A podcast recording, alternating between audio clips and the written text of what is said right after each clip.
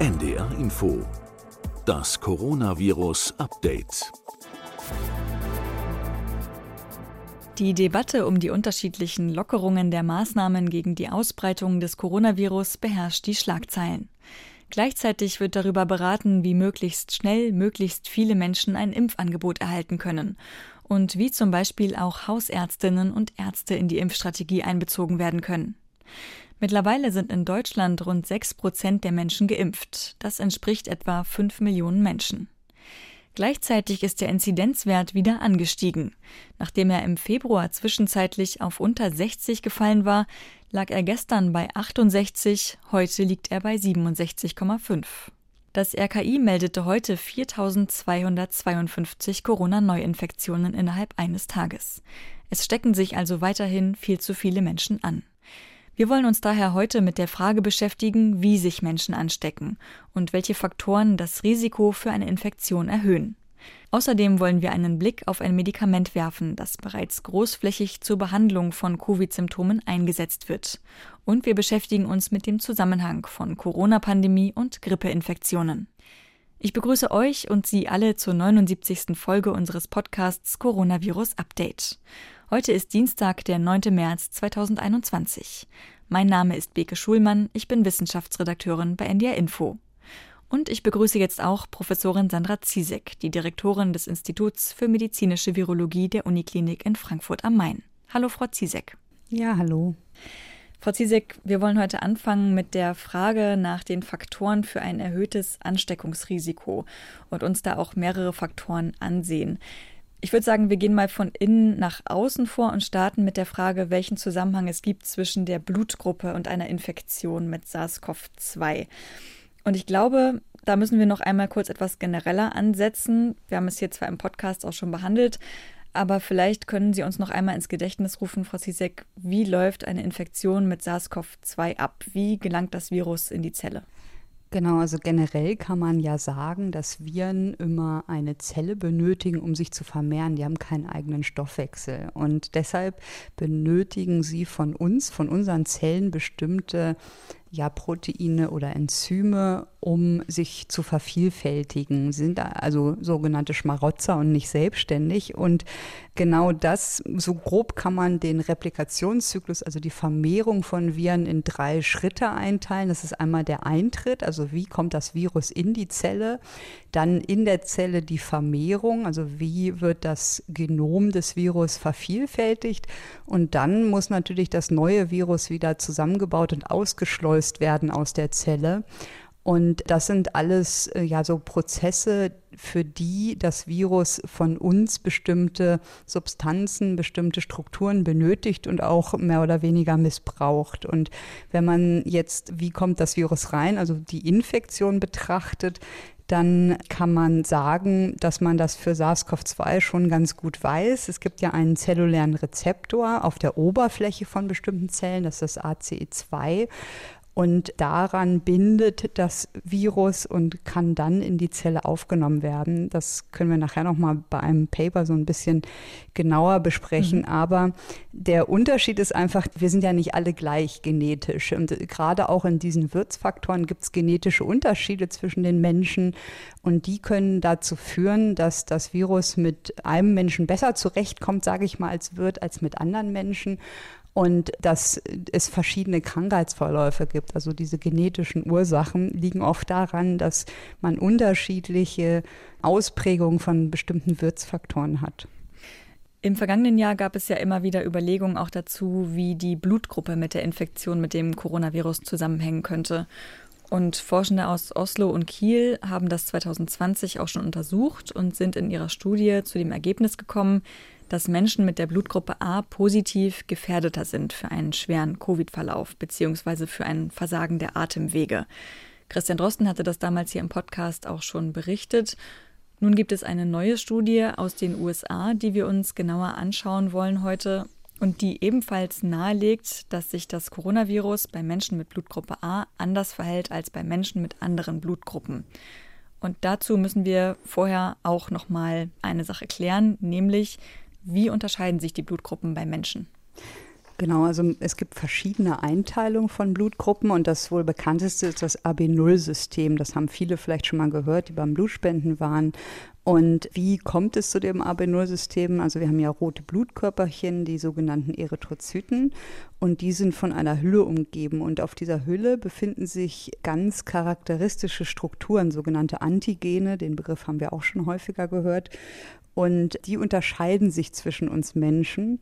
Und es gibt zum Beispiel, äh, kann man die in vier Gruppen einteilen. Die Blutgruppen A gibt es B, dann gibt es die Blutgruppe A, B und Null. Und wenn man sich jetzt diese Antigene anschaut, dann hat die Blutgruppe A das Antigen A auf der Oberfläche, während Blutgruppe B das Antigen B auf der Oberfläche hat.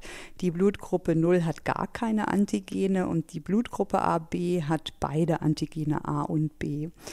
Und es gibt aber nicht nur Antigene, sondern auch, wie bei anderen infektiologischen Dingen gibt es hier auch Blutgruppen-Antikörper, also genau das entgegengesetzte, spezielle Eiweiße. Und diese Antikörper sind genau andersrum. Also das heißt, bei Blutgruppe A haben wir ein Antigen A auf den Blutkörperchen, aber Antikörper B im Blutplasma.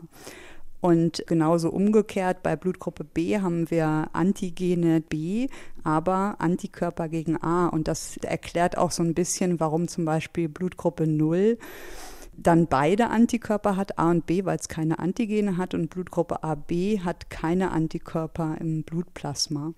Und warum ist das wichtig? Ähm, das ist vor allen Dingen zur Bedeutung, wenn man eine Bluttransfusion bekommt oder eine Organtransplantation bekommen muss, weil man dann in der Regel blutgruppenkompatibel transfundieren muss oder die Organe von der gleichen Blutgruppe auswählt, weil wenn man das nicht beachten würde, dann würden die Antikörper, die im Plasma sind, die fremden Blutkörperchen attackieren und zu Verklumpungen des Blutes führen oder zu, ja, zum schlimmsten Fall zum Herz-Kreislauf-Stillstand, zum allergischen mhm. Schock oder ja zum Tod des Patienten. Und deshalb haben die eine große Bedeutung. Und die Blutgruppe, das wissen auch viele, die werden ja von den Eltern auf die Kinder vererbt. Und Ganz interessant ist, wenn man sich die Verteilung der Blutgruppen anschaut. In Deutschland haben wir zum Beispiel am häufigsten die Blutgruppe A mit ungefähr 43 Prozent und die Blutgruppe 0 ist die zweithäufigste mit ungefähr 41 Prozent,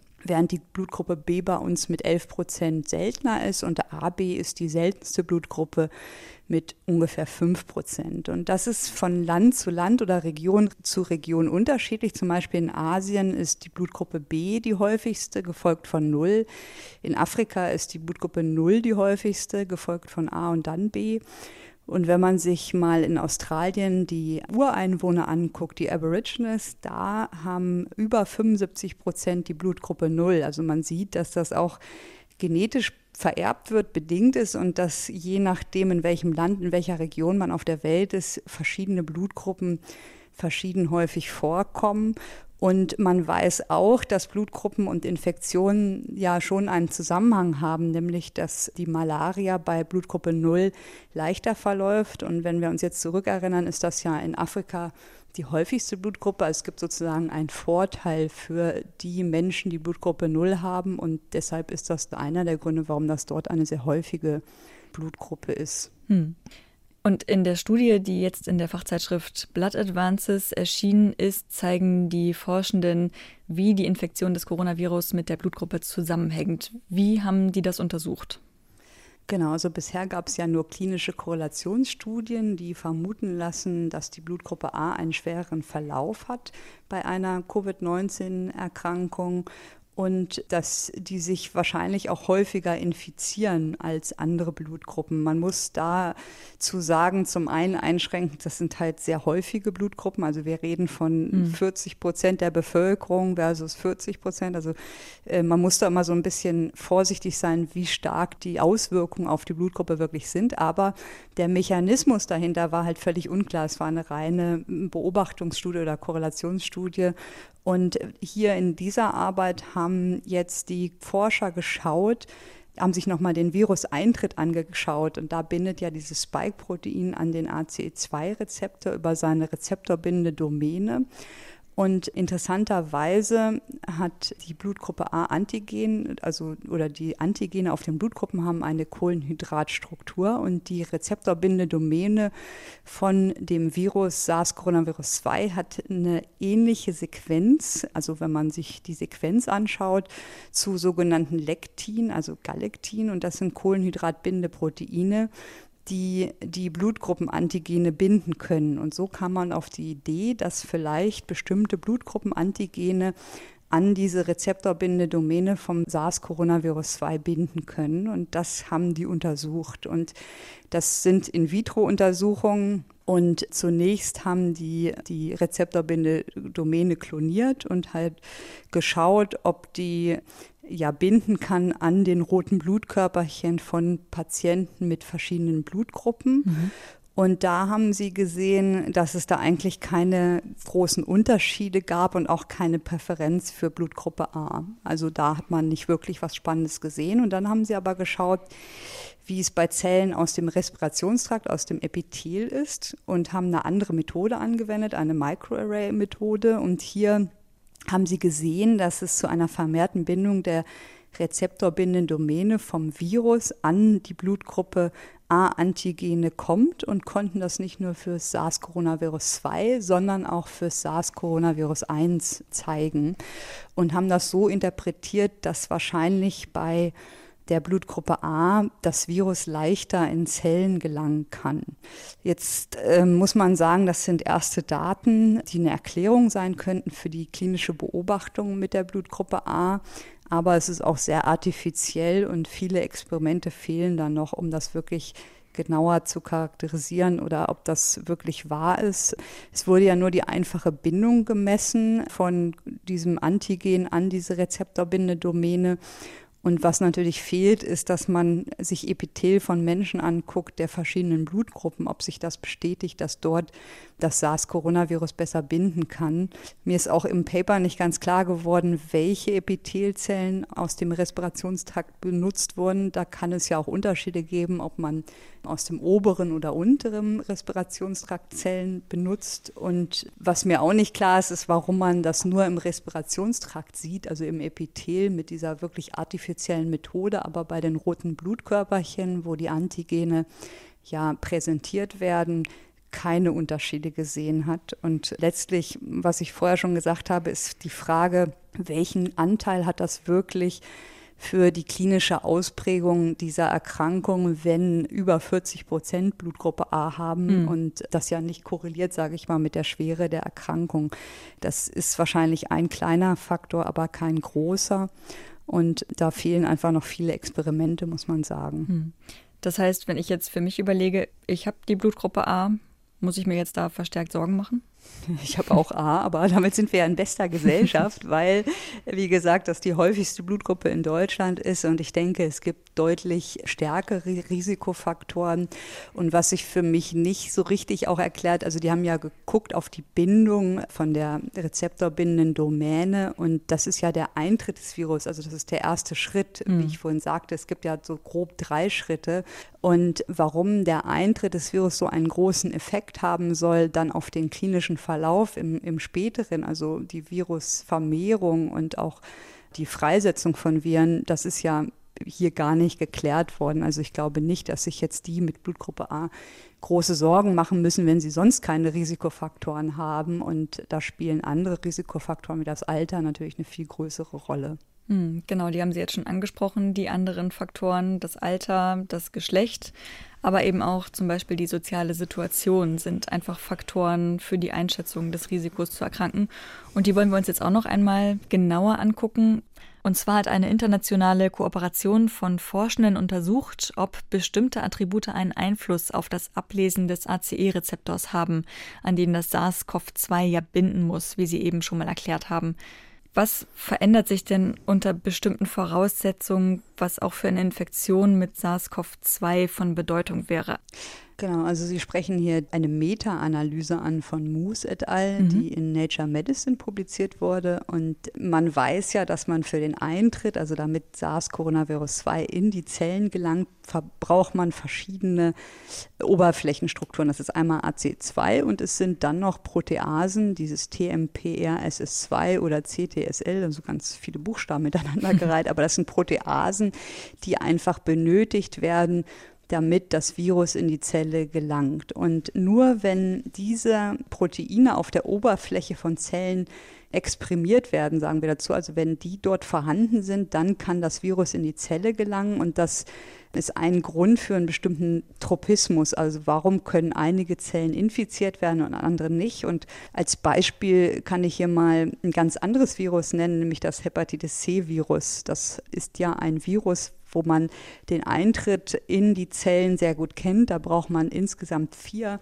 Eintrittsfaktoren, die auf der Zelloberfläche exprimiert werden müssen. Und diese Kombination aus diesen vier Eintrittsfaktoren, die gibt es nur auf Leberzellen, auf menschlichen Leberzellen mhm. sogar nur. Und das ist der Grund, warum das Hepatitis C-Virus nur Leberzellen infizieren kann, nicht aber andere Zellen wie zum Beispiel die Niere oder die Lunge. Und bei SARS-Coronavirus 2, das ist, sage ich mal, nicht ganz so anspruchsvoll wie das Hepatitis C-Virus, das braucht halt ACE2 und bestimmte Proteasen. Und in dieser Meta-Analyse haben die dann geschaut, wo werden ACE2 und diese bestimmten Proteasen gemeinsam exprimiert und welche Zellen sind deswegen mit SARS-Coronavirus-2 infizierbar. Und das waren vor allen Dingen Zellen natürlich im Respirationstrakt, in der Nase, in den Atemwegen und in den Alveoli. Also was die gemacht haben, sind aus insgesamt 31 Single-Cell-RNA-Sequencing-Studien haben die ganz, ganz viele Proben angeschaut von über 200 Individuen und dann halt geschaut, wo gibt es diese Kombination. Und als Ergebnis konnte man sagen, die Kombination ACE2 und TMPRSS2, also diese Protease, gab es vor allen Dingen im Dünndarm, im Ilium, das ist ein bestimmter Abschnitt des Dünndarms, mhm. in der Leber, in der Lunge in der Nasenschleimhaut, Blase, Hoden, Prostata und Nieren, sowie auch geringer ausgeprägt in anderen Bereichen wie dem Gehirn. Und das zeigt zum Beispiel auch den Unterschied zwischen dem Hepatitis C-Virus, was nur die Leber infizieren kann, zeigt das, dass das SARS-Coronavirus 2 sehr viele verschiedene Zellen infizieren kann. Mhm. Und dass es halt keine reine Lungenerkrankung ist. Also dass es nicht nur in die Lunge gelangen kann, in die Lungenzellen, sondern in ganz, ganz viele verschiedene Zellen in unserem Körper können mit SARS-Coronavirus-2 infiziert werden. Und dann hat man noch nach anderen Proteasen geschaut und AC2, da waren auch zum Beispiel dann Zellen des Herz, also Kardiomyozyten dabei, Fibroblasten in verschiedenen Organen wie gesagt, zeigt einfach, wie unterschiedlich das ist. Und was die natürlich auch geschaut haben, ist, gibt es Unterschiede in der Expression? Also gibt es Menschen, die mehr von diesem Eintrittsfaktor exprimieren als andere? Was sind sogenannte Risikofaktoren? Und hier haben Sie gesehen, dass man je nach Zelltyp sieht, dass die Menge des Eintrittsrezeptors assoziiert ist mit dem Alter. Also je älter man ist, umso mehr hatte man von dem Rezeptor. Mhm. Mit dem Geschlecht, dass da Männer mehr von diesen Faktoren exprimieren auf den Zellen und dass auch Raucher ein höheres Expressionsniveau haben von diesen drei Faktoren als Nichtraucher. Und daraus könnte man dann ableiten, dass das ein Grund ist, warum die zu den Risikofaktoren gehören. Mhm. Und da geht es um die Risikofaktoren für eine Infektion, aber nicht für einen schwereren Verlauf? Genau, also wir gucken uns ja jetzt hier nur streng den Eintritt an und das ist erstmal nur der erste Schritt der Vermehrung. Es ist natürlich denkbar, dass umso mehr Zellen initial infiziert werden, umso schwerer ist der Verlauf, aber das ist eine Theorie, sage ich mal. Das muss nicht unbedingt sein, kann aber sein, dass das ein Grund ist auch für einen schweren Verlauf, dass einfach ja, initial mehr Zellen infiziert werden oder dass es gibt, wie gesagt, so, ein, so einen Replikationszyklus, wenn dann neue Viren freigesetzt werden, auch in der zweiten Runde die Zellen besser wiederum infiziert werden können, mehr Zellen infiziert werden können und das kann dann schon auch klinisch einen schweren Verlauf begründen. Das heißt, zusammengefasst, es können mehr Zellen infiziert werden bei zunehmendem Alter und auch bei Männern. Vielleicht müssen wir da noch einmal generell auf das Immunsystem gucken, beziehungsweise auf die Unterschiede zwischen Männern und Frauen. Genau, also was man schon letztes Jahr, Anfang letzten Jahres gesehen hatte, war, dass Männer und Frauen zwar ungefähr gleich häufig an Covid-19 erkranken, aber Männer häufiger an der Krankheit sterben bzw. schwerer erkranken, also häufiger schwere Verläufe haben. Und wenn man sich das mal in Deutschland anschaut, die Todesfälle, dann fällt das vor allen Dingen im mittleren Alter zwischen 40 und 69 auf dass in der Altersgruppe ungefähr doppelt so viele Männer an der Erkrankung gestorben sind als Frauen. Und das wird dann bei steigendem Alter relativiert sich das ein bisschen, weil Frauen eine höhere Lebenserwartung haben. Und es gibt auch eine Meta-Analyse dazu, die im Nature Communications im Dezember publiziert wurde. Und hier hat man Daten aus mehr als 20 Ländern verglichen, also jetzt nicht nur Deutschland, sondern viele Länder und hat nochmal gezeigt, dass Männer und Frauen gleich oft infiziert sind, aber die Mortalität ein Drittel bis zwei Drittel bei Männern höher ist und dass sie auch eine 20 Prozent höhere Wahrscheinlichkeit haben, ins Krankenhaus eingeliefert zu werden als Frauen und dass sie, wenn sie dann ins Krankenhaus kommen, mit größerer Wahrscheinlichkeit auf Intensivstationen verlegt werden müssen und wenn sie dort sind, auch mit größerer Wahrscheinlichkeit versterben. Und in der Studie war es so, dass das nur in Indien andersrum war. Dort mhm. war die Schwere der Erkrankung bei Frauen höher. Und man spekuliert oder die Autoren haben dann spekuliert, dass es auch daran liegen könnte, dass in Indien vielleicht die Behandlung von Frauen anders ist und Frauen vielleicht auch einfach später behandelt werden als Männer. Aber in den anderen Ländern hatte sich das schon recht klar abgezeichnet, dass Männer ein höheres Risiko haben für einen schweren Verlauf. Und wenn man dann andere Viruserkrankungen anschaut und sich das für die ähnlichen Viren SARS und MERS-Coronavirus anschaut, dann sieht man, dass auch Männer dort ein höheres Sterberisiko hatten, wenn sie mit SARS oder MERS infiziert waren als Frauen. Und diese Beobachtung gibt es auch für andere Viren, um nochmal auf das Hepatitis C-Virus zurückzukommen. Hier sehen wir auch bei Männern schwerwiegendere Infektionen, wobei das hier auch oft einen Grund hat von Kofaktoren, also zum Beispiel, dass man noch weitere lebertoxische Eigenschaften hat, wie zum Beispiel Alkoholkonsum. Mhm. Und auf der anderen Seite weiß man aber, dass Autoimmunerkrankungen bei Frauen häufiger sind als bei Männern. Und woran liegt das, diese Unterschiede? Das gibt so grob drei Gründe dafür. Also zum einen ähm, haben Männer häufiger Vorerkrankungen, die haben häufiger eine KHK, also eine Gefäßerkrankung und sie rauchen häufiger. Und das ist zum Beispiel auch bei Hepatitis C, denke ich, eins der Gründe, dass sie einfach häufiger oder mehr Alkohol trinken und das dann zu einer Verschlechterung der Virusinfektion führen kann. Bei SARS-CoV-2 ist es einfach so, dass die häufiger eine, eine KHK haben und ähm, häufiger rauchen und deshalb die anderen Risikofaktoren noch zunehmen. Dann ein zweiter Grund hatten wir ja gerade besprochen, dass der ACE2-Rezeptor mehr exprimiert wird, also häufiger oder einfach äh, stärker auf den Zellen da ist, wobei man nicht weiß, wie der Einfluss dieses Rezeptors ist, also was das wirklich klinisch bedeutet. Und der dritte Unterschied ist der Unterschied des Immunsystems zwischen Männern und Frauen. Und ähm, man muss dazu sagen, hier gibt es auch noch mal eine Unterteilung von drei großen Unterschieden. Also das eine sind die unterschiedlichen Hormone. Frauen haben ja Östrogene, Männer Testosteron. Mhm. Und man weiß, dass die Östrogene, also die weiblichen Hormone, das Immunsystem anscheinend besser stimulieren können und das einfach schneller und ja, aggressiver gegen Pathogene vorgehen kann. Dann der zweite Grund ist, dass bestimmte Gene, die für das Immunsystem wichtig sind, die werden auf dem X-Chromosom kodiert und davon haben ja Frauen zwei und Männer nur eins, also dass sie einfach mehr von diesen bestimmten Genen haben, die dann wiederum wichtig sind für die initiale Immunantwort. Mhm. Und der dritte Grund ist, dass Frauen und Männer unterschiedliche Rezeptoren haben, also einmal Östrogen, einmal Testosteronrezeptoren und auch die, die Menge der Rezeptoren unterschiedlich ist. Und man kann dazu sagen, dass Frauen insgesamt zu stärkeren Immunantworten auf Virusinfektionen neigen oder das entwickeln als Männer.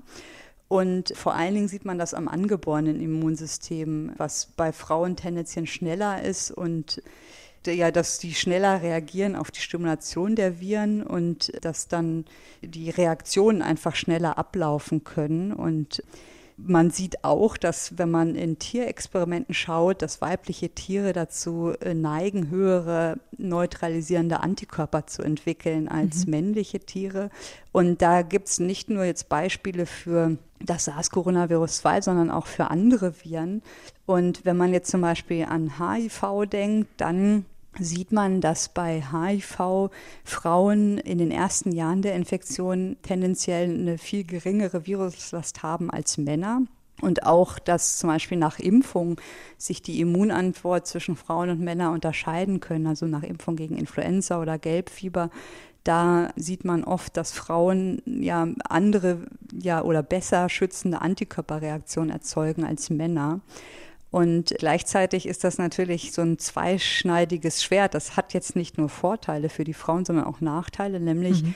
dass die auch oft dazu neigen, dass es eine ja, hyperaktive Immunantwort gibt, also ein Überschießen der Immunantwort und dass zum Beispiel Autoimmunerkrankungen, also wo Antikörper sich gegen Strukturen des eigenen Körpers richten, vor allen Dingen Frauen betreffen, nämlich ungefähr 80 Prozent der Autoimmunerkrankungen sind bei Frauen zu finden. Und außerdem muss man auch sagen, dass sie eine höhere T-Zellaktivierung haben. Und wenn man wieder auf HIV zurückgeht, dann führt das dazu, dass man bei Frauen eher ein schnelleres Fortschreiten der Erkrankung beobachtet als bei Männern. Mhm. Also man sieht schon, dass es da deutliche Unterschiede gibt zwischen Frauen und Männern. Das ist ein nicht so stark erforschtes Gebiet, würde ich mal sagen. Aber es ist, wenn man sich damit beschäftigt, auf jeden Fall spannend. Und zum Beispiel, wenn man sich Östrogene anschaut, da gibt es viele In-vitro-Studien, welchen Einfluss haben die Östrogene. Und wenn man zum Beispiel Immunzellen von Menschen mit Östrogen behandelt in der Zellkulturschale, dann führt das auch zu Veränderungen von Infektionen. Also zum Beispiel mit HIV kann man dann zeigen, dass die Zellen nicht mehr so gut infizierbar sind und dass zum Beispiel neutrophile Zellen von Frauen im Vergleich zu männlichen Immunzellen einen reiferen Phänotyp aufweisen. Und das heißt, sie sind besser ausgestattet oder vorbereitet, die nachfolgenden Immunreaktionen ja auszulösen. Und dass man, wenn man dann wiederum Zellen von Männern, also die Neutrophilen von Männern mit diesem weiblichen Hormon behandelt in der Zellkulturschale, dass man dann den Phänotyp dieser Zellen verändern kann in Richtung der, des Phänotyps, was Frauen haben. Also dass das wirklich ein Einfluss ist des Hormons auf das Immunsystem. Und ein anderer großer Unterschied ist, was ich initial sagte, ist das X-Chromosom. Also wer sich noch an Genetik erinnert, Frauen haben ja zwei X-Chromosome, Männer haben ein X und ein Y und alle Gene, die auf dem X-Chromosom kodiert sind. Ähm, und da sind halt Gene dabei, die für das Immunsystem wichtig sind, die können dann effizienter oder vermehrt gebildet werden. Und das führt dazu, dass das Immunsystem insgesamt vielleicht ein bisschen, ja, wie soll man sagen, stärker ist oder dass die Spiegel gerade für den initialen ja, Immunabwehr, die für die initialen Immunabwehr bestimmte Stoffe wichtig sind, dass die schneller und effektiver bei Frauen aktiviert werden können. Und der Grund dafür biologisch scheint zu sein, dass dass natürlich die Mutter während der Schwangerschaft Antikörper bildet, die ja zum Teil auf das Kind übergehen können und einen Schutz für das Neugeborene darstellen. Und deswegen ist es ganz wichtig, dass bei Frauen die Immunantwort sehr effizient verläuft. Und wie gesagt, es gibt dazu einige Forschung, aber gar nicht so viel. Und ist aber wichtig, wenn man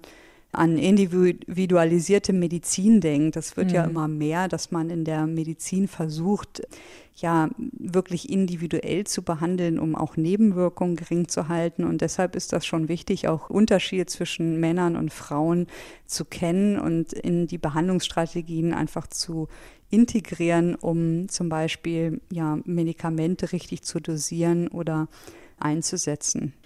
Sie haben jetzt gerade schon die Impfung angesprochen. Vielleicht können wir in diesem Zusammenhang auch mal einen kleinen Exkurs machen und uns ein Paper angucken von Blumenthal et al. Die haben sich ebenfalls mit den Unterschieden zwischen Männern und Frauen beschäftigt. Und zwar geht es da um die Reaktion nach einer mRNA-Impfung gegen Corona. Können Sie uns mal erzählen, worum geht es da genau? Ja, das ist ganz interessant. Ähm, das ist im New England Journal letzte Woche erschienen. Das ist ja eins der oder das etablierteste und sehr wichtige Journal für klinische Mediziner. Und die haben halt sich angeschaut, dass in den Phase 3 Studien für den BioNTech-Impfstoff gab es ja Reaktionen unmittelbar an der Injektionsstelle. Das kennt man, wenn man geimpft wird, dass dann der Arm mhm. wehtut mhm. oder schmerzt oder es rot wird. Gab es bei 84,2 Prozent der Teilnehmer nach der ersten Dosis. Das ist nichts Ungewöhnliches. Aber die sagten auch, dass in der Phase 3-Studie auch verzögerte Reaktionen an der Injektionsstelle beschrieben worden. Und mit verzögert ist gemeint am Tag 8 oder danach. Und das war relativ selten, also bei 0,8 Prozent beschrieben. Und das haben die aber nicht weiter in den Studien angeschaut. Und was die hier gemacht haben, Blumenthal et al., die haben bei ihren Patienten oder Geimpften geschaut und haben zwölf Geimpfte gefunden, wo sie eine verzögerte Reaktion, also im, im Median nach acht Tagen beschrieben haben. Und da sind auch Bilder im New England Journal veröffentlicht, was mhm. ganz eindrücklich ist. Ich habe es selber auch einmal jetzt gesehen und da denkt man oft gar nicht dran als Arzt. Also es ist ja praktisch so, dass nach einem Tag oder zwei Tagen rechnet jeder damit, mhm. dass das passiert, dass es eine Rötung gibt oder Schmerzen im Arm gibt. Aber nachdem es eine Woche, ja, sage ich mal, nichts war oder die Beschwerden abgeklungen waren und es dann nach acht Tagen zu einer Reaktion kommt und die auch zum Teil recht heftig ist, damit rechnet man nicht unbedingt. Und die haben das, wie gesagt, bei zwölf Patienten beschrieben. In der Nähe der Injektionsstelle ist das aufgetreten, nachdem die anfänglichen lokalen oder auch systemischen Symptome durch die Impfung vollständig verschwunden waren. Und fünf davon hatten sogar über zehn Zentimeter Durchmesser. Das betraf mhm. fast den ganzen Oberarm bis zum Ellbogen, dass es eine Schwellung gab und eine Rötung und ja wirklich ausgeprägte Reaktionen gab. Und die mhm. Patienten wurden daraufhin behandelt mit Kühlung, mit Antihistaminika, also einem Antiallergikum oder sogar mit Steroiden. Und einzelne oder ein Einzelner sogar hat Antibiotika bekommen, weil man vermutete, dass es eine bakterielle Infektion war. Und das trat nach der ersten Impfung, wie gesagt, erst nach acht Tagen auf. Und dann war auch bei dem Fall, den ich selber gesehen habe, oft die Frage, kann man die zweite Impfung überhaupt durchführen? Mhm. Weil das könnte ja eine Allergie sein und bei schweren allergischen Reaktionen da würde man sehr ungern eine zweite hm, Impfung machen, weil man vermutet oder befürchten müsse, dass dann die Reaktion noch schneller oder noch heftiger ausfallen würde. Aber da das ja lokal war, haben die zwölf Patienten hier das alle die zweite Impfung bekommen. Und es hat sich gezeigt, dass einige von denen dann wieder eine Reaktion hatten lokal, die aber nicht nach acht Tagen auftrat, sondern viel schneller, also schon nach ungefähr zwei Tagen beim, beim zweiten Mal, dass sich das aber gut mit lokalen Mitteln, also mit Cremes oder mit einem Antihistaminikum auch mal als Tablette behandeln lässt und dass das kein Grund ist, ähm, nicht die zweite Impfung zu machen und vom Impfschema abzuweichen. Und was da interessant ist, ist, dass wenn man sich anschaut, was waren das für Patienten, die diese Reaktion hatten, dann waren das von zwölf waren zehn Frauen, mhm. Von zwölf waren zehn Kaukasier, also weiße Frauen. Und das Alter war ja zwischen 30 und 60, wobei das natürlich daran liegt, dass vor allen Dingen die im Moment geimpft werden, wenn sie in medizinischen Berufen sind. Aber man hat zum Beispiel nicht bei älteren, über 60-Jährigen gesehen. Und die haben das auch biopsiert mhm. um zu schauen, was ist das eigentlich? Und haben gesehen, dass das eine verzögerte oder T-Zell vermittelte Überempfindlichkeit ist. Und dass das sicherlich, wenn man dran denkt, noch viel häufiger gefunden werden kann. Also davon gehe ich aus, dass es einfach so eine verzögerte lokale Reaktion geben kann nach diesem mRNA-Impfstoff. An welchem Stoff das jetzt liegt, ob das an der Hülle oder an, an dem Pack liegt, das weiß man nicht. Aber die Kollegen haben diesen, diese Fälle veröffentlicht, einfach um zu warnen, äh, wenn man das sieht, dass man einfach dran denkt, okay, das kann es geben mhm. und dass man nicht fälschlicherweise dann ein Antibiotikum geben muss. Und was auch sehr wichtig ist, dass einfach eine zweite Impfung möglich ist und man einfach ja dann frühzeitig weiß, wie man es behandelt, nämlich mit, mit einem Antiallergikum oder mit kortisonhaltigen Cremes und sich das eigentlich ganz gut managen lässt. Aber hier sieht man auch deutlich einen Unterschied, dass diese T-Zell-vermittelte Überempfindlichkeit oder diese Überreaktion vor allen Dingen bei Frauen zu sehen war. Hm, genau, also wenn man sowas entdeckt, lieber einmal abklären lassen bei Ärztin oder Arzt, aber nicht direkt darauf schließen, dass die zweite Impfdosis nicht mehr gegeben werden soll.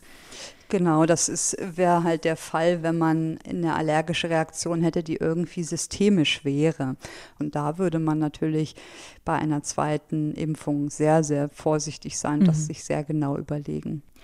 Wenn wir jetzt wieder zurückkommen zu den Faktoren, die eine Infektion mit SARS-CoV-2 begünstigen können, wir haben verabredet, heute auch noch ein weiteres Paper zu diesem Thema anzuschauen, nämlich eines von Forschenden aus Kalifornien, die sich die Unterschiede zwischen verschiedenen Berufsgruppen im Zusammenhang mit Corona angesehen haben.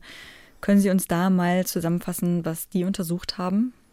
Genau, das ist eine Studie aus San Francisco, ein Preprint, und die haben die Todeszahlen ausgewertet in Kalifornien von den 18 bis 65-Jährigen, die Berufstätigen und haben dann auch noch nach ethnischer Zugehörigkeit geguckt und haben über 10.000 Fälle ausgewertet und wollten halt rausfinden, gibt es einen Zusammenhang äh, vom Beruf und der Arbeitsstelle und einer Infektion und auch eines fatalen Verlaufes. Und bisher gibt es halt gute Daten zu Mitarbeitern aus dem Gesundheitssystem, aber von den anderen Berufen gab es diese Daten noch nicht. Und deshalb finde ich die ganz spannend. Also Sie haben dann herausgefunden, dass ähm, berufstätige Erwachsene während der Pandemie in Kalifornien ein 22 Prozent höheres Mortalitätsrisiko hatten im Vergleich zu den Vorjahren. Und das höchste Risiko hatten Mitarbeiter aus der Lebensmittelindustrie und der Landwirtschaft. Mhm. Also die hatten ein 39 Prozent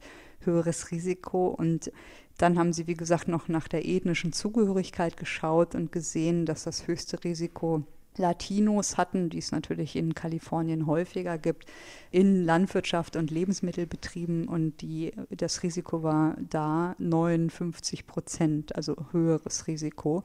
Und neben Lebensmittelindustrie und Landwirtschaft, das können wir, glaube ich, in Deutschland auch ganz gut nachvollziehen, mhm. wenn man an Tönnies denkt, also genau, dass da irgendeine genau, eine Risikokonstellation für zumindest äh, viele Infektionen auch besteht, war auf Platz zwei Transport- und Logistikmitarbeiter. Das haben wir auch schon große Ausbrüche gesehen mhm. äh, in Deutschland, wenn ich jetzt an bestimmte Paketunternehmen zum Beispiel denke. Mhm. Dann ähm, auf Platz drei mit 27 Prozent erhöhtem Risiko war das Baugewerbe. Denke ich, spielt auch hier in Deutschland eine Rolle durch einfach, dass da sehr viele Menschen arbeiten, die extra für die Arbeit nach Deutschland kommen und hier dann zum Teil in, ja, in Gruppenunterkünften mhm. untergebracht sind und danach folgten Fabrikarbeiter. Und die sagen halt in diesem Preprint, dass das wichtig ist zu wissen, aus welchen Berufen Menschen höhere Risiken haben, einen schweren Verlauf zu bekommen, weil das natürlich einmal Hinweise gibt auf Übertragung und gefährdete Berufe, aber auch wichtig ist für die Priorisierung zum Beispiel um Menschen zu schützen vor einer Infektion im Sinne von Teststrategien oder auch Impfungen. Mhm.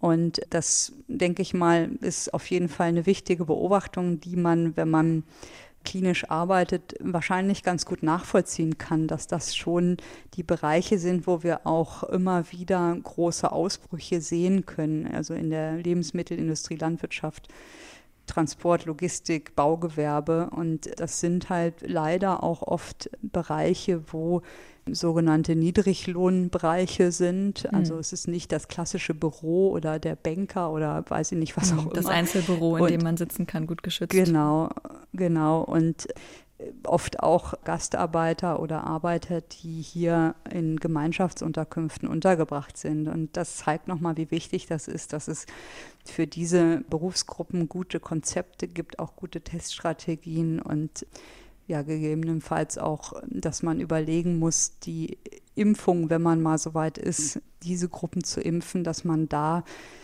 gut aufklärt, dass die Impfquote in diesen Berufen nicht zu niedrig ist, um ja, das Infektionsgeschehen effizient eindämmen zu können.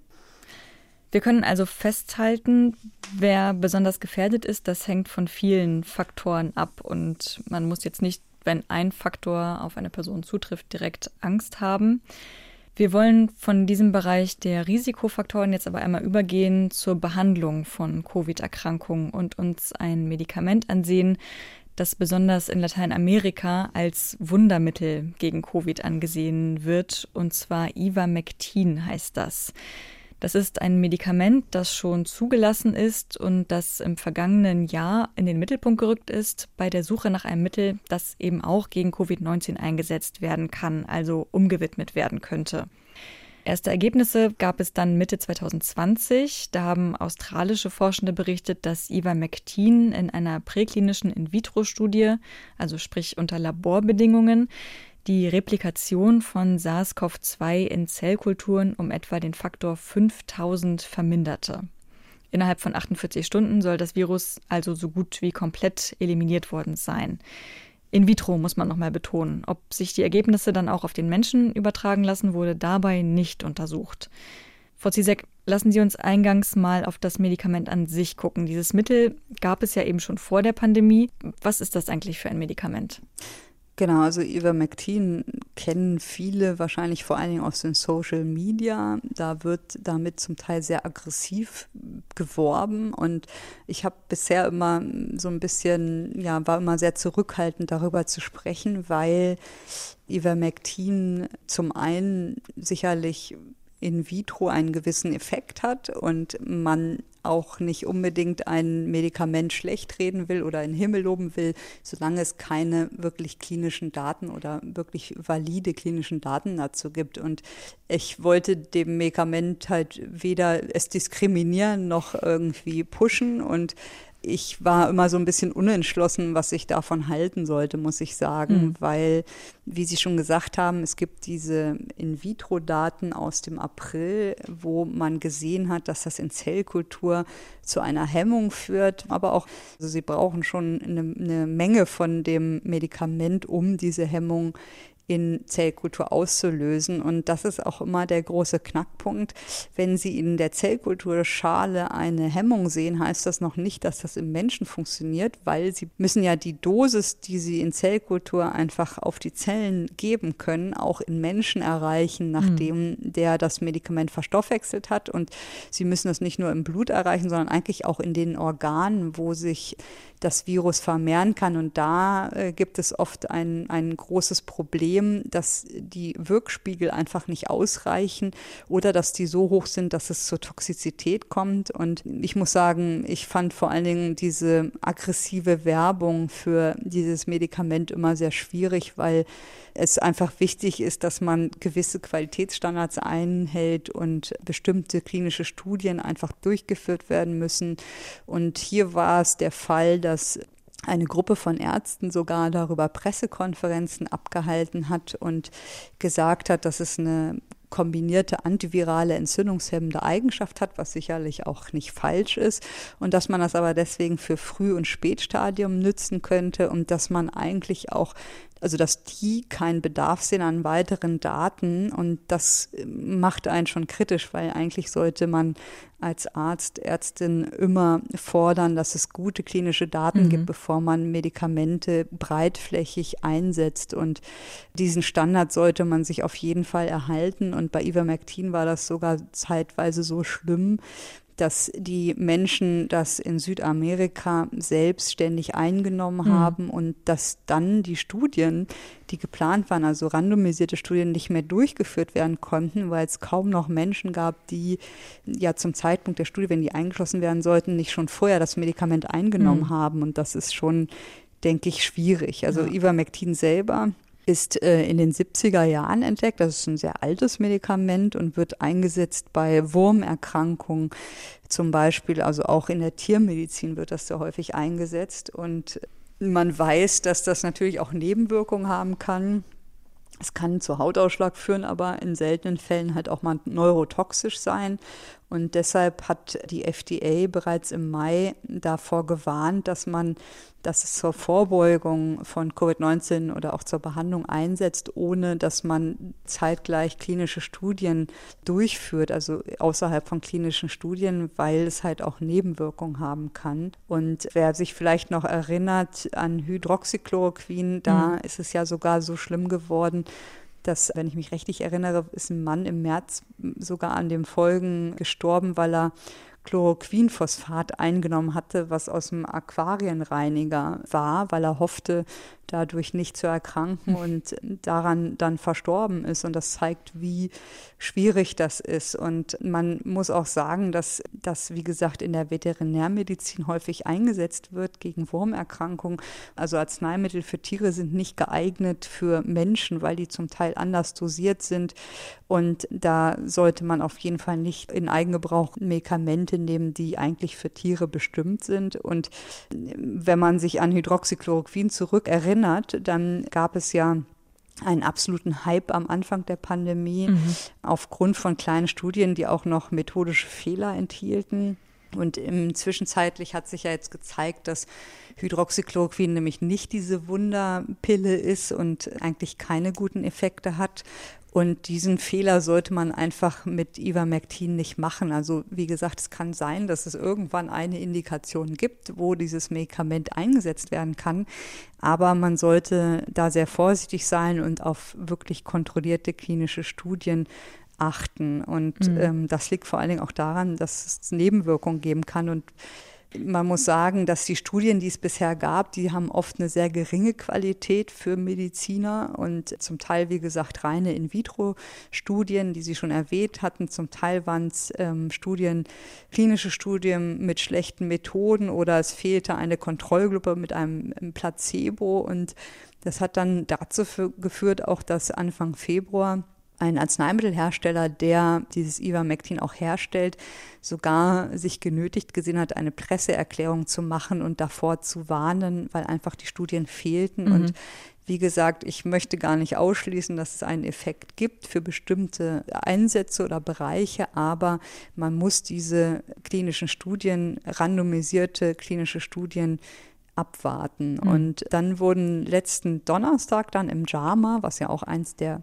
großen, wichtigen mhm. Journals mhm. in der Medizin ist, wurden Daten vorgestellt, mhm. einer, wie ich finde, gut, äh, guten Studie, die war doppelblind und randomisiert. Das ist immer schon mal ein gutes Qualitätsmerkmal. Und diese Studie war 2020 durchgeführt in Kolumbien und dort wurden dann zufällig von knapp 500 Erwachsenen in die Studie eingeschlossen und die Patienten hatten leichte Symptome, weniger als eine Woche, also relativ frisch infiziert und waren eher leicht bis mäßig gradig erkrankt. Mhm. Und wenn jemand sauerstoffpflichtig war, dann wurde er nicht eingeschlossen in die Studie, also eher leicht Erkrankte, was ja auch äh, gerade in den Social Media als die ideale Zielgruppe gesehen mhm. wird. Und die Patienten wurden, wie gesagt, randomisiert und erhielten fünf Tage lang äh, Ivermectin in einer bestimmten Dosis pro Kilogramm Körpergewicht oder als Kontrollgruppe ein Placebo. Und was die dann geschaut haben, ist, ähm, wie sieht es bei den Symptomen aus, wie schnell kam es zu einer Genesung und wie sieht es nach 21 Tagen bei den Patienten aus. Und interessant ist noch, dass das Durchschnittsalter in der Studie war 37 Jahre, also die waren sehr jung, die mhm. Patienten, und deshalb wahrscheinlich auch vor allen Dingen leicht erkrankt. Und 58 Prozent waren Frauen, also das war auch relativ ausgeglichen. Mhm. Was sie jetzt gesehen haben, war, dass es keinen signifikanten Unterschied gibt in der mittleren Zeit, bis die Symptome abgeklungen waren. Also das waren zehn Tage bei Ivermectin und zwölf Tage beim Placebo, also keine signifikanten Unterschiede.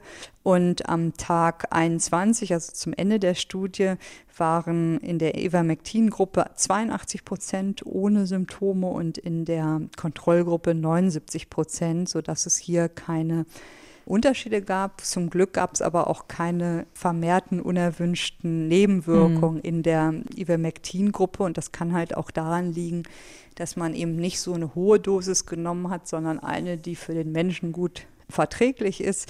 Aber hier hat man zumindest keine klaren Effekte gesehen, dass die Gabe von Ivermectin bei diesem Patientenkollektiv irgendeinen Vorteil hatte. Hm, das heißt, das Mittel kann nicht entscheidend gewesen sein, was die Symptome angeht. Genau, also das Abklingen der Symptome war in den Gruppen nicht signifikant unterschiedlich und schlussfolgern konnte man aus der Studie, dass es einfach keinen Nutzen gibt für die Gabe von Ivermectin bei einem milden Verlauf einer Covid-19-Erkrankung, sodass man sagen muss, dass sich das hier, dieser Hype oder diese Berichte, die es gibt, für diese Patientengruppe nicht bestätigt hat. Es gibt ja noch sehr viele weitere Studien, die im Moment noch laufen, wo man dann auch die Ergebnisse anschauen muss. Aber im Grunde genommen reiht es sich so ein bisschen ein in die anderen Medikamente wie das Hydroxychloroquin oder auch Vitamin D, wo man einfach in randomisierten Studien keine klaren Effekte sieht. Und was man nur sagen kann, ist, bitte nicht selbstständig veterinärmedizinische mhm. Mittel einnehmen, weil man, weiß ich nicht, das Pferd oder der Hund Ivermectin mal verschrieben bekommen haben. Das ist wirklich gefährlich und da gibt mhm. es überhaupt keine Daten zu,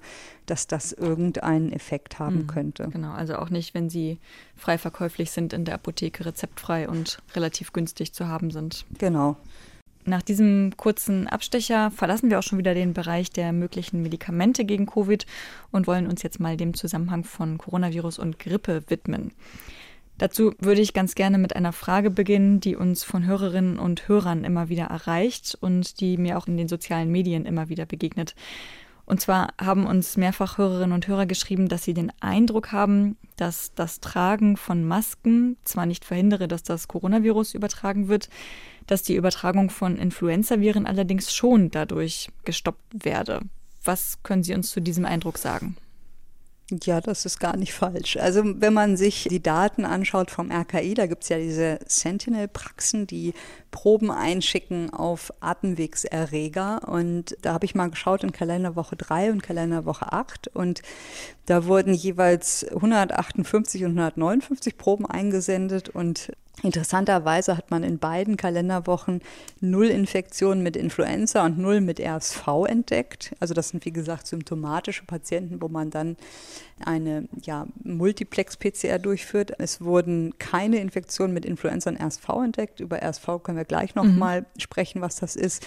Aber natürlich einige Infektionen mit SARS-CoV-2. Das waren in der Kalenderwoche 3 17 und in der Kalenderwoche 8 12 Infektionen und auch mit Rhinoviren, nämlich neun in Kalenderwoche 3 und 16 in Kalenderwoche 8. Und das zeigt halt nochmal, dass Rhinoviren einfach andere Viren sind. Die haben, wie gesagt, keine Hülle. Das haben wir hier schon mhm. mehrmals auch besprochen. Die werden eher durch Schmierinfektionen übertragen und die lassen sich durch die Maßnahmen nicht so beeindrucken wie andere Viren. Aber es ist richtig, dass wir sehr wenig Influenza dieses Jahr haben, zum Glück. Wir hatten zum Beispiel in der Kalenderwoche 3 in Deutschland nur 30 Meldungen an Influenza. Das ist ja eine meldepflichtige Erkrankung. Mhm. Und so viel haben wir sonst in dieser Kalenderwoche, würde ich sagen, alleine als Labor gemeldet und nicht für ganz mhm. Deutschland. Und in Kalenderwoche 8 waren es sogar nur neun Meldungen. Und ähm, das haben wir manchmal in schwereren Grippesaisons am Tag als ein Labor gemeldet, neun positive. Das ist schon sehr, sehr wenig und das liegt nicht daran, dass wir nicht testen. Das wird ja oft behauptet, ja, wir gucken nur noch ja. nach SARS-CoV-2. Das stimmt nicht. Also wir testen schon regelmäßig auf Influenza und auch auf RSV. Wir finden es einfach nicht, weil es im Moment nicht zirkuliert in den Maßen wie sonst in den Jahren. Und es gibt mittlerweile auch gerade für die Kliniken auch diese PCRs, die beides detektieren. Also wir haben zum Beispiel in der Notaufnahme eine PCR, die sowohl SARS-CoV-2 als auch parallel Influenza entdecken kann, mhm. sodass man das nicht sagen kann, dass darauf nicht getestet wird. Wie gesagt, die Sentinel-Praxen zeigen das ja, aber auch jetzt aus meinem Laboralltag der klinischen Erfahrung kann ich sagen, wir haben das im Moment einfach extrem selten. Und das ist richtig, die Beobachtung. Davon gehe ich auch aus, dass die Maßnahmen, die wir haben, die Kontaktbeschränkungen, der Mundschutz, der hilft natürlich auch gegen Influenza. Und der hilft ja auch gegen SARS-CoV-2, weil wenn man diese Kontaktbeschränkung nicht hätte, dann würde man ja noch viel höhere mhm. Infektionszahl haben. Und im Verhältnis SARS-CoV-2 und Influenza ist einfach bei SARS-CoV-2 ansteckender und deshalb ist das nicht ganz so effektiv, die Eindämmung, wie bei Influenza. Hm, genau, wir können gar nicht sagen, wie viele Menschen mehr sich mit dem Coronavirus infiziert hätten, wenn wir eben keine Masken tragen würden. Genau. Ein ganz ähnliches Bild hat sich in Australien gezeigt. Auch dort waren die Zahlen von Infektionen mit Influenza und RSV extrem niedrig, während eben Masken getragen wurden und Abstands- und Hygieneregeln eingehalten wurden. RSV, das ist ein Virus, das Atemwegserkrankungen auslöst und vor allem Kinder unter fünf Jahren befällt. Jetzt sind in Australien diese nicht pharmazeutischen Maßnahmen gelockert und jetzt sieht es dort ganz anders aus. Was ist da los, Frau Zizek? Genau, also das zeigt uns nochmal, dass wir halt ja so ein Gleichgewicht haben, sage ich jetzt mal. Also wir leben mit Viren um uns herum die ganze Zeit und dieses Gleichgewicht, was es sonst gibt oder dieses Verhältnis hat sich jetzt natürlich durch die Pandemie und durch die Maßnahmen wurde gestört. Und ähm, RSV muss man erwähnen, das kennen vielleicht einige Eltern von kleinen Kindern. Es spielt aber nicht nur bei Kindern eine Rolle. RSV steht für respiratorisch, also die Atemwege betreffendes Syncytialvirus. Und Syncytial beschreibt so ein bisschen den Pathomechanismus, weil das Virus ja zu einer Fusion von Zellen führt, der, der Epithelzellen der Schleimhaute führt und dadurch die Epithelien schädigt und dadurch wiederum Symptome macht. Ähm, es ist auch ein RNA-Virus wie SARS-CoV-2 mhm. und wie auch das Grippevirus und ähm, hat auch eine Hülle, also ist, sage ich mal, von, den, von der Eingruppierung von Viren gar nicht so unähnlich und wird deshalb natürlich auch durch die Maßnahmen reduziert. Und normalerweise ist diese Infektion selbstlimitierend. Das heißt, das Epithel, was zerstört wird durch die Vermehrung und die Freisetzung von neuen Viren, regeneriert sich innerhalb von vier bis acht Wochen. Und das Virus ist weltweit verbreitet und äh, spielt einfach eine ganz häufige Rolle bei Atemwegsinfektionen, sowohl obere als auch untere Atemwege, je nach Lebensalter und ist einer der bedeutendsten Erreger bei Säuglingen, insbesondere bei Frühgeborenen, also die Eltern von Frühgeborenen werden das kennen, aber auch bei Kleinkindern. Und von der Saisonalität her, also normalerweise tritt das auch in den Wintermonaten auf und auch von den Symptomatik ist es ähnlich der Influenza. Und man hat das lange unterschätzt in der allgemeinen Bevölkerung. Also im Studium, als ich studiert habe, weiß ich noch, habe ich das auch gelernt, dass das wichtig für Frühgeborene ist und für Säuglinge. Mhm. Aber seit man häufiger schaut, findet man das auch häufiger bei Erwachsenen. Zum Beispiel mit Patienten mit Pneumonie kommt es auch immer wieder als Ursache eine RSV-Infektion auch bei Älteren vor. Und man geht davon aus, dass die Inzidenz bei Kindern ungefähr 48 Fälle und fünf schwere Fälle pro 1000 Kinder im ersten Lebensjahr äh, sind. Man muss dazu wissen, dass die Erkrankung auch tödlich verlaufen kann, also gerade bei Frühgeborenen oder bei Kindern mit angeborenen Herzfehlern oder mit bronchopulmonaler Dysplasie, also mit Fehlbildung der Atemwege, kann so eine Erkrankung auch tödlich verlaufen. Und das mhm. sind sogenannte Risikopatienten. Und wie gesagt, am häufigsten sind diese Infektionen in Deutschland zwischen November bis April die sogenannte RSV-Saison und in den restlichen übrigen Monaten tritt das eher sporadisch auf. Und der Gipfel der RSV-Saison normalerweise sind so vier bis acht Wochen und liegt meist im Januar und Februar. Also wir wären da jetzt gerade durch, aber Wie wir gesehen haben an der Kalenderwoche 3 und 8 gibt es diese Infektionen im Moment gar mhm. nicht. Mhm. Und man muss bedenken, dass RSV, wie gesagt, alle Altersgruppen treffen kann und dass es auch keinen vollständigen Nestschutz gibt. Das heißt, Neugeborene und junge Säuglinge können in den ersten vier bis sechs Wochen geschützt werden von der Mutter. Aber zum Beispiel gerade Frühgeborene, die weniger ähm, Antikörper von der Mutter ja bekommen haben, die können schwer erkranken an einer RSV-Infektion schon in den ersten Lebenswochen. Und wie häufig ist das? Das ist nichts Ungewöhnliches oder was einen, sage ich mal, außer bei Risikokindern Sorgen macht. Man geht davon aus, dass innerhalb des ersten Lebensjahres ungefähr 50 bis 70 Prozent eine RSV-Infektion durchmachen und mhm. bis zum Ende des zweiten Lebensjahres eigentlich fast alle Kinder mindestens eine Infektion mit RSV hatten. Und es ist wie bei vielen Atemwegserkrankungen gibt es hier keine langfristige Immunität. Das heißt, man kann sich regelmäßig wieder neu infizieren. Das sieht man zum Beispiel auch bei Erwachsenen, die Kontakt mit Kleinkindern haben, dass es keine dauerhafte Immunität ist, sondern man regelmäßig erkranken mhm. kann mhm. und dass das dann aber leichte Erkältungskrankheiten auch entspricht. Aber wie gesagt, die erste Infektion ist eher schwerer verlaufen. Und diese Studie hat sich jetzt damit beschäftigt, wie ist das in Australien? Die sind uns ja dadurch, dass die Zeit versetzt, den Frühling und Sommer haben, ein wenig voraus. Und was die gesehen haben, ist, dass in Australien es zu einer Reduktion von RSV und Influenza-Fällen kam um 98 bzw. 99,4 Prozent. Und das ist, was wir eigentlich jetzt auch hier sehen. Wir sehen halt kaum RSV und Influenza. Mhm, und ähm, Genau, ganz ähnlich. Und als Grund dafür sehen Sie auch die Maßnahmen wie die Kontaktbeschränkung, Homeoffice und dass die Schulen in Australien geschlossen waren, aber auch Reisebeschränkungen, dass die Grenzen geschlossen waren. Und normalerweise haben die den Peak für RSV und Influenza zu Winterbeginn auf der Südhalbkugel, also versetzt zu mhm. unserem also März Winterbeginn. bis August etwa. Genau. Mhm. Genau zu diesem Zeitpunkt kam es aber zu diesen Einschränkungen in Australien und die haben sich dann halt angeschaut, wie ist die wöchentliche Anzahl an RSV und Influenza-Fällen bei Kindern im Vergleich zu den acht Saisons davor, also vor SARS-CoV-2 auch mit so einer Surveillance-Testung. Und haben Kinder bis 16 Jahre eingeschlossen, die entweder einen Antigen- oder PCR-Test bekommen haben ab 2012 und was man da gesehen hat, war, dass die im Mittel um die 630 Fälle hatten pro Woche und der Peak war bei Woche 27. Und dann in dem Jahr 2020 war es so, dass in der Woche 1 bis 13 waren nur 29 Fälle RSV und 24 Fälle von Influenza, also eine deutliche Reduktion der Fälle. Und dann ab der Woche 14 bis 35, wo es noch Einschränkungen gab, gab es nur zehn Fälle RSV mhm. und ein Fall von Grippe, woraus sie errechneten, dass es eine 98, 99-prozentige Reduktion kam.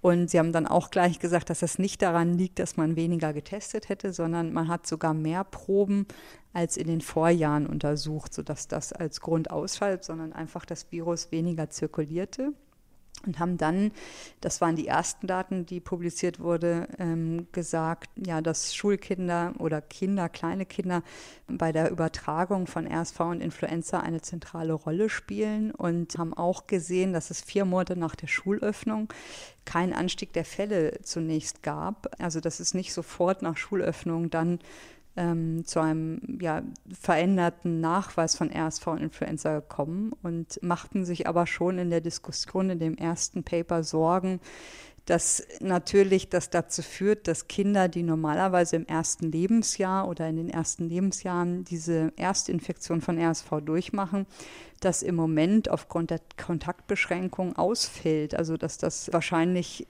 später durchgemacht wird und dass es möglich ist, dass durch diese Einschränkung in der Pandemie die nächste RSV-Saison ja mit mehr Fällen und intensiver für die Pädiater verlaufen könnte. Und ein weiteres Problem ist, dass es schwierig ist, einen Grippeimpfstoff gegen Influenza für die nächste Saison wirklich gut zu ähm, entwickeln. Und dann haben sie weiter berichtet in einer zweiten Korrespondenz, wie es dann weiterging, also wie gesagt, bis Woche 35 haben sie eigentlich keine erhöhte Aktivität gesehen und ab, ab Woche 44 dann Also außerhalb der normalen Saison von RSV und Influenza in Australien kam es zu einem wirklich deutlichen Anstieg der Fälle. Normalerweise ist der Peak, wie gesagt, bei Woche 27 und die haben das erst nach Woche 44 gesehen. Und das fiel dann zusammen oder nachdem die Kontaktbeschränkungen aufgehoben wurden. Und dieser Peak war auch deutlich höher als sonst. Also sonst hatten die einen Peak bei 40 Fällen pro Woche und jetzt bei 100 Fällen, wobei das Plateau oben noch nicht erreicht war, wenn man sich die Abbildung anschaut in dieser mhm. ähm, Korrespondenz. Und Sie sagen auch, dass die Testung ähm, gleich geblieben ist, aber was Ihnen noch auffiel, ist das mittlere Alter der Patienten. Also das waren sonst in den, in den Jahren zuvor, waren die sieben bis zwölf Monate, also wirklich die im ersten Lebensjahr. Das hatte sich verschoben auf durchschnittlich 18 Monate. Das zeigt einfach, dass die Kinder im ersten Lebensjahr durch diese Kontaktbeschränkung ja anders Viren gegenüber ausgesetzt waren und das sozusagen nachgeholt haben, nachdem diese Kontaktbeschränkungen aufgehoben wurden. Und jetzt ist natürlich die Frage, ähm, was bedeutet das? Ich denke, das kann man gar nicht unterbinden. Das ist ja normal, dass sich Babys und Kinder ja mit Viren Kontakt haben.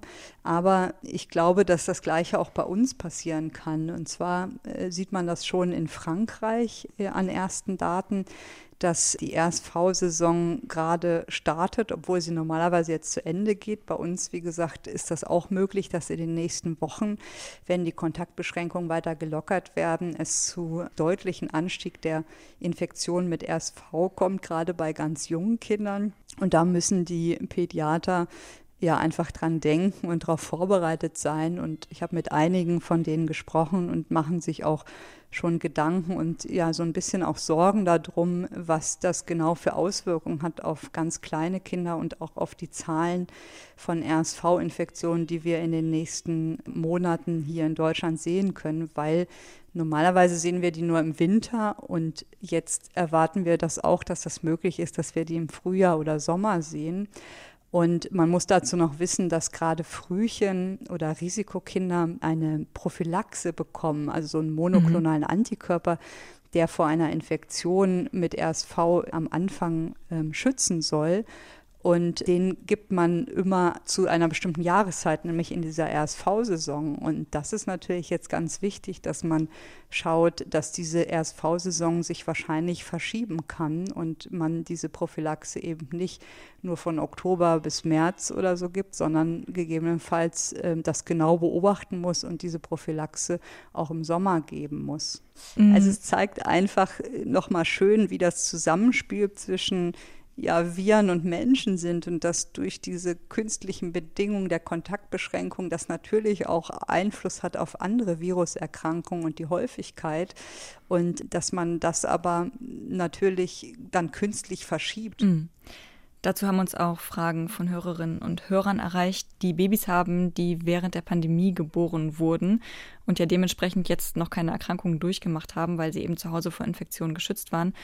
Und viele machen sich jetzt Sorgen, dass diese Kinder, sie nennen sie Pandemie-Babys, mit ihrer besonderen Vorgeschichte eben noch vulnerabler sein werden als Kinder, die eben ihr Immunsystem schon vor der Pandemie erproben konnten. Wie ist das da, wenn jetzt Babys, die noch keine Infektion durchgemacht haben und die aber auch nicht zur Risikogruppe gehören, müssen die einen schwereren Verlauf von RSV oder Influenza befürchten? Also das ist schwer zu sagen, ich glaube aber eher nicht, weil umso früher ein Kind mit RSV infiziert wird, also in den ersten Lebenswochen, umso schwieriger ist das ja klinisch. Ne? Also umso ähm, höher ist das Risiko, dass es schwer erkrankt. Und wenn dann das Kind im Schnitt schon 18 Monate ist, wie zum Beispiel in Australien, hat das eigentlich eher einen Vorteil, weil das Immunsystem ja ausgereifter ist als bei einem Neugeborenen.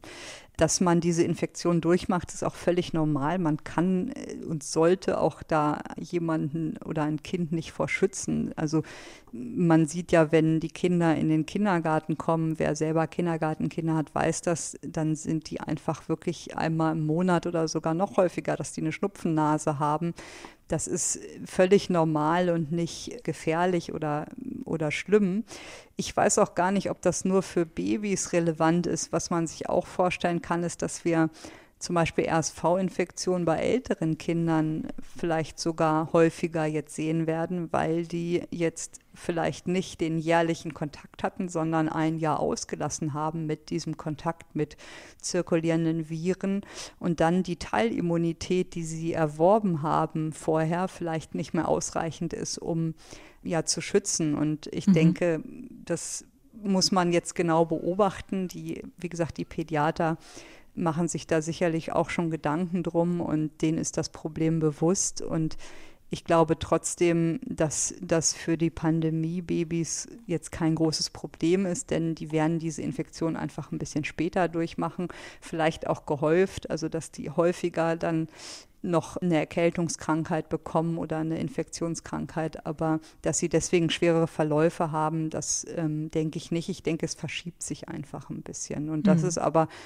gar nicht zu verhindern. Also man kann ja jemanden nicht steril halten für den Rest seines Lebens. Mhm. Und das ist auch aus anderen Gründen, wenn ich jetzt an Allergieentwicklung denke oder Autoimmunerkrankung denke, gar nicht erstrebenswert. Und wie gesagt, bei kleinen Kindern, jeder, der kleine Kinder hat, der weiß, dass es ja auch normal ist, dass da bestimmte Infektionen durchgemacht werden. Trotzdem ist die Teilimmunität bei diesen, wie Sie gesagt haben, Pandemiebabys sicherlich eine andere als bei Kindern, die schon früh Kontakt hatten und zum Beispiel mit ein paar Monaten in die Krippe gekommen sind. Mhm. Und wenn die jetzt alle zu Hause isoliert sind, ist da schon ein gewisser Unterschied. Aber ich befürchte jetzt nicht, dass die dadurch schwerer erkranken, sondern vielleicht häufiger eher. Wir hatten vorhin schon über die Frage von Hörerinnen und Hörern gesprochen, warum sich so viele Menschen weiterhin mit Covid-19 infizieren, obwohl wir alle Masken tragen und auf Hygiene und Abstand achten. Sie haben da auch schon erklärt, natürlich tragen wir nicht immer alle Masken und man kann sich auch zum Beispiel innerhalb der Familie anstecken. Ich würde die Frage jetzt aber einfach mal erweitern und sagen, haben wir vielleicht was übersehen, wenn wir uns alle fleißig mit Masken schützen kann es dann nicht sein, dass sich das Virus einen anderen Weg sucht, zum Beispiel durch die Augen? Es gab ja da vor einigen Monaten auch schon mal eine kleine Studie, die besagte, dass Brillenträgerinnen und Brillenträger in China seltener an Covid erkrankten. Und ganz selten habe ich tatsächlich im vergangenen Jahr auch mehr Menschen gesehen, die ihre Augen zum Beispiel mit Laborbrillen geschützt haben. Jetzt ist da ein Artikel in The Lancet erschienen, in dem es um genau diese Frage geht könnte der Schutz der Augen bisher gefehlt haben, um die Übertragung des Virus zu verhindern. Ja, das ist ein Kommentar von einem Augenarzt aus Australien im The Lancet Microbe und ich fand, der ist ganz lesenswert, weil er schon so einige Fragen aufwirft. Und der Stand war ja eigentlich immer, dass es eher unwahrscheinlich ist, sich über die Augen zu infizieren, aber auch nicht unmöglich. Also wenn man zum Beispiel sich die Augen reibt mit kontaminierten Händen, dann kann man natürlich das Coronavirus auch über die Augen übertragen. Mhm. Und wenn man selber weint, dann wird einem ja auch klar, wie nah das ist. Also die Tränenwege und die Nasenverbindung, da besteht ja eine direkte Verbindung, sodass theoretisch es möglich ist, dass Viren über die Augen in den Nasopharynx gelangen und sich dann dort einnisten können und zu einer Infektion führen können. Bisher ist man eher davon ausgegangen, also mit den Augenärzten, die ich gesprochen habe, dass das zwar möglich ist, aber eher unwahrscheinlich. Und man hat das dann auch so begründet, dass die Rezeptoren, über die wir heute schon viel gesprochen haben, AC2 und dieses TMPR, SS2, die Protease, in keinen großen Mengen gefunden werden im Auge, in der Bindehaut und dass die Rezeptoren also gar nicht da sind. Wobei, wie gesagt, müssen sie auch gar nicht sein, wenn das einfach als Eintrittspforte gilt und sich dann in der Nase die Infektion etablieren würde. Trotzdem hat eigentlich die Tränenflüssigkeit eher ja so einen antibakteriellen, antiviralen Effekt als Oberfläche. Mhm. Also deswegen geht man eigentlich davon aus, dass man eigentlich eher geschützt ist. Und das war so bisher der Stand. Und dieser Augenarzt hat jetzt einen Kommentar geschrieben und fragt sich genau das, haben wir da was übersehen? Es gibt ja einfach eine große Nähe zwischen dem Auge und der Nase und zitiert hier auch eine Studie von 1919, mhm. also aus der Zeit der spanischen Grippe, die damals auch im JAMA erschienen ist. Und die hat gezeigt, dass das Auge ein wichtiger Infektionsweg für die Influenza ist. Und fragt sich, ob das nicht hier ähnlich sein kann. Was haben die damals 1919 gemacht? Die haben so eine Lösung zerstäubt mit einem Bakterium, Serratia marcensis, als Marker und haben dann Menschen, die ausreichend maskiert waren mit einer Maske, aber die Augen waren frei, ähm, haben dann die zerstäubte Lösung exponiert und haben dann zeigen können, dass die Bakterien leicht bis zum Nasopharynx ähm, ja, nachweisbar und noch kultivierbar waren und dass halt durch diesen Tränenkanal da ein direkter Zugang von Atemwegsviren in das restliche System vorhanden ist und sahen das als wichtigen Weg. Und dann gab es, was Sie auch eben schon erwähnt haben, von Zeng et al., eine sehr frühe Studie aus Hubei in China, ebenfalls in einem Subjournal vom JAMA erschienen. Und hier haben man, wurden zwar 79 Patienten mit Covid-19 untersucht und eingeteilt in Brillenträger, also die über acht Stunden eine Brille trugen und Nicht-Brillenträger, also Normalbevölkerung. Und hier hat man ja beobachtet, dass Brillenträger, die über acht Stunden am Tag eine Brille tragen, weniger infiziert waren. Wobei diese Studie, sagen wir mal, so schwierig ist. Also es war halt eine sehr frühe Beobachtung, mhm. es war keine kontrollierte Studie, eine einzelne Studie. Und das Problem war auch, dass die Vergleichsgruppe aus einer anderen Zeit stammte. Also die war jetzt nicht zeitgleich, sondern früher äh, verglichen worden.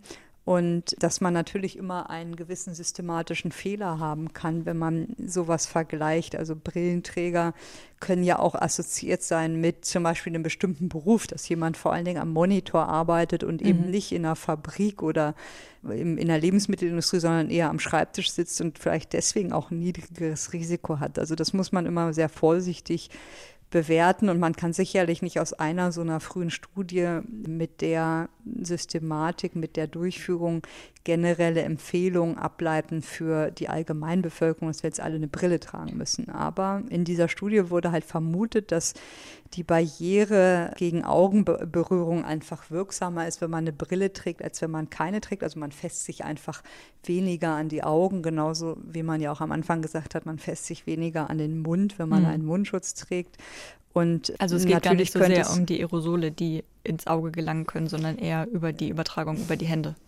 Ja, Aerosole, das wären, glaube ich, eher Tröpfchen. Ne? Also mhm. als physikalische Barriere wäre das natürlich auch möglich. Ich habe das ähm, mal mit meinem Mann durchgegangen und habe ihn gefragt. Und er ist ja Chirurg und trägt auch eine Brille während der OP. Und er meinte, es wäre schon erstaunlich, was für Tröpfchen man am Ende der OP an seinen Brillengläsern außen hätte. Also mhm. es ist schon wahrscheinlich, dass man auch als physikalische Barriere das sehen kann, wenn man eine Brille trägt, weil man das gar nicht so merkt, wie oft man Tröpfchen abbekommt. Und das sieht man natürlich ganz gut, wenn man eine Brille trägt. Also der konnte das schon irgendwie nachvollziehen. Und trotzdem ist jetzt schwierig, was macht man da draus? Dann gab es noch eine andere Studie aus Indien im JAMA, also ebenfalls in einem dieser Journals. Und die haben gesehen, dass 19 Prozent ihrer Beschäftigten im Gesundheitswesen infiziert wurden, obwohl sie eine Maske, also eine dreischichtige OP-Maske trugen und Handschuhe und auch Überschuhe hatten mhm. und Hygienemaßnahmen mit Alkohol verwendeten, also ähm, Desinfektion. Und dann haben sie anschließend Gesichtsschutz eingeführt, also dass auch die Augen bedeckt waren. Und dann anschließend haben sie keine Infektionen mehr ihrer Mitarbeiter gesehen. Das ist natürlich auch schwierig jetzt zu sagen, oh Gott, das, alle Infektionen sind über die Augen entstanden. Mhm. Das glaube ich nicht, weil diese Studie auch nicht ganz einfach ist, dadurch, dass sie unterschiedliche Zeitpunkte vergleicht, also eine frühe Zeit der Pandemie und eine spätere und einfach das Bewusstsein auch ein anderes geworden sein sein könnte. Aber man muss sagen, dass im Krankenhaus auf der Covid-Station ist das ja ähm, Teil der persönlichen Schutzausrüstung, dass man einen Augenschutz trägt, also Face Shield oder eine Schutzbrille. Und das im Krankenhauskontext ist das ja normal, dass man halt die Augen schützt, auch als wir zum Beispiel die ersten Fälle am Flughafen von SARS-CoV-2-Infizierten hatten, da hatten wir Augenschutz auf und man trägt natürlich in der Klinik einen anderen Augenschutz. Also da haben sie oft äh, so ähnlich wie eine Skibrille auf, also mhm. wirklich die Seiten komplett geschlossen sind. Und das ist nicht jetzt vergleichbar mit einer normalen Brille, die ja seitlich häufig offen ist oder in der Regel offen ist. Aber man könnte schon diskutieren, dass in Bereichen, wo man Übertragung häufig sieht oder wenn man einfach Kontakt hat mit jemandem, der infiziert ist, dass ein Augenschutz vielleicht eine relativ einfache Maßnahme wäre. Also ich denke jetzt zum Beispiel an Pflegeheime und ich weiß gar nicht, ob das in Pflegeheimen der Standard ist, dass wenn es da zu Ausbrüchen kommt, dass immer Schutzbrillen getragen werden. Also im Krankenhaus, wie gesagt, gehört das zur Schutzausrüstung. Ob das in Alten- und Pflegeheimen immer so umgesetzt wurde, weiß ich nicht. Und ähm, was so ein bisschen dafür spricht, dass die Augen eine Rolle spielen könnten, ist, dass die Augenoberfläche im Vergleich zum Mund und der Nase oder den Nasenlöchern eine sehr große Oberfläche haben. Mhm und dass sie auch leicht erreichbar für Tröpfchen sind. Also wie gesagt, Brillenträger werden das wahrscheinlich auch so wie mein Mann beschreiben, dass man oft Tröpfchen von außen auf der Brille hat und das gar nicht merkt. Und wie gesagt, die Nähe zwischen dem Auge und der Nase, die ist, glaube ich, klar, wenn man den Tränenkanal anschaut. Und dass ein Tränenfilm, der hat ja auch elektrostatische und auch lipophile Eigenschaften. Also das spricht so ein bisschen dafür, dass das eine Rolle spielt. Was dagegen spricht, sind halt zum einen, dass das Auge relativ wenig von den Eintrittsrezeptoren hat. Also es müsste wirklich erstmal in die Nase wahrscheinlich. Und dass, wenn man in Patienten guckt, dass wir relativ wenig Viren nachweisen können in der Tränenflüssigkeit, wenn überhaupt. Und dass die Tränenflüssigkeit selber nicht infektiös war von den Untersuchungen, die ich kenne oder die wir selber durchgeführt haben. Also es bleibt unklar. Es reicht sicherlich nicht aus für eine generelle Empfehlung, mhm. aber der Kommentar ist trotzdem interessant von dem Augenarzt, weil man einfach in der öffentlichen Diskussion in bestimmten Bereichen doch vielleicht darüber ja überlegen müsste, ob man nicht doch bessere Studien durchführt oder das empfiehlt. Also zum Beispiel in der Pflegesituation direkt, wenn man weiß, dass jemand infiziert ist, zumindest, dann sollte das auf jeden Fall umgesetzt werden. Und ich denke, da fehlen einfach noch Studien, aber es könnte zumindest auch eine, ja, vielleicht nicht die Hauptrolle natürlich, aber eine kleine Rolle könnte die Übertragung über das Auge natürlich spielen. Mhm. Also zusammenfassend, in speziellen Bereichen kann es durchaus sinnvoll sein im Umgang mit infizierten Personen, aber wir verstehen das jetzt nicht als Aufforderung, loszugehen und alle Schutzbrillen zu kaufen.